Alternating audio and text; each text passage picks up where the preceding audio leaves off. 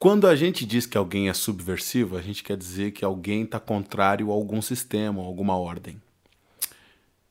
Eu, quando era pequeno, ouvia falar muito dessa palavra subversivo. Eu tinha medo, porque eu achava que era alguém que não, que não concordava com as coisas boas tal.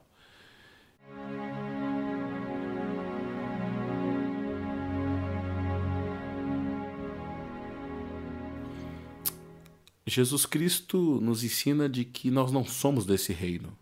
Então o tempo todo a gente vai sentir um incômodo aqui. O tempo todo a gente vai ficar incomodado com as coisas daqui. E subversivo quando eu trago essa palavra aqui para esse vídeo é dizer para você que você veio para ser confrontador. Você nasceu para ruir com esse sistema que o pecado quer colocar nesse mundo. A Bíblia fala que nós somos estrangeiros. Nós não pertencemos aqui. Sendo assim, o tempo todo você vai entrar em choque com tudo aquilo que lhe é posto, lhe é servido, lhe é colocado como normal. O que é normal para o mundo não te serve mais. No sermão da montanha, Jesus dá o tom do nosso desconforto. As frases seguintes que ele coloca são demais. As bem-aventuranças que ele fala são destinadas aos que choram, aos que sofrem, aos que são vítimas de prepotência e arrogância, aos que têm fome, aos que têm sede, não só sede de pão, mas de justiça de Deus. E também aos que têm coração generoso, os que promovem a paz. Antigamente, quando eu li o Sermão da Montanha, eu achava que era uma palavra que estava por vir. Era o reino que ele estava apresentando para a gente que ia chegar. Hoje eu entendo diferente. Esse reino já está aqui. No Sermão da Montanha, Jesus é subversivo. Ele quer dizer para a gente que esse reino chegou.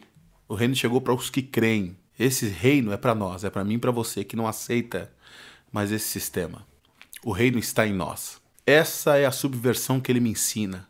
O reino dele está em nós e através de nós. Um reino que começa aqui e continua pela eternidade. Vivendo o reino de Deus aqui na terra, o reino que nos fala no Sermão da Montanha, nós ruímos com o sistema desse mundo, nós rompemos com esse sistema, porque já não bate mais. Todo mundo esperava um rei judeu, todo imponente, como na época era, e como hoje nós esperamos sempre tantas coisas, né? Sempre a gente espera aquele máximo. Jesus chega sentado num jumentinho.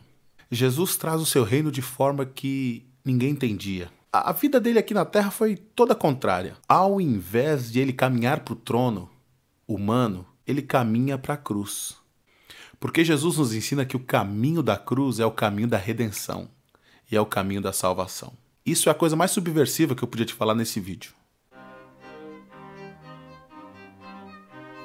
O caminho de Jesus foi para a cruz, foi para a rendição. No Getsemane ele entrega o espírito dele e ele se rende à vontade do Pai. Essa é a subversão, para que em sua humilhação na cruz nós pudéssemos ter salvação eterna.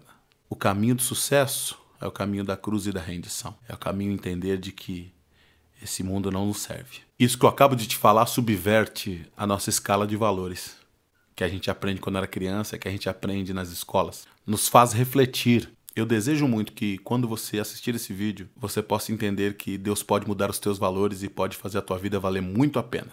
Rompa com o sistema do pecado. Não aceite mais o pecado imperar e dominar você. Siga o caminho da cruz.